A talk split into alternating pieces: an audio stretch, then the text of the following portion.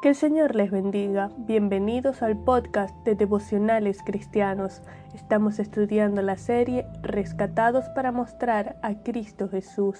El devocional de hoy lleva por título Alcanzando Madurez.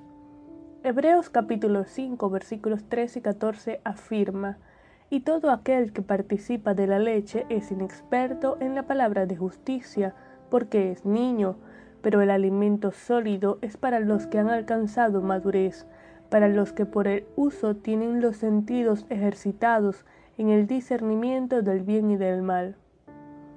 En la vida cristiana hay etapas de crecimiento.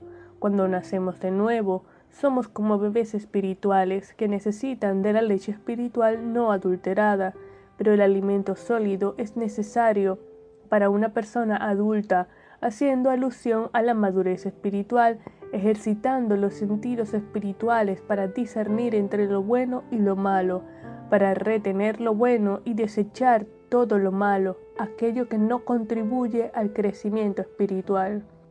El Espíritu Santo es quien nos guía, nos instruye en amor, con ternura, desde la leche espiritual hasta las profundidades de Dios, de la doctrina bíblica contenida en su palabra.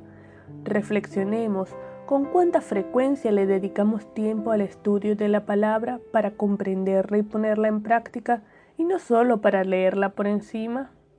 Escudriñemos la palabra de Dios, meditemos en ella de día y de noche, seamos favorables a la obra transformadora del Espíritu para alcanzar madurez, para mostrar a Cristo en nuestra vida cotidiana.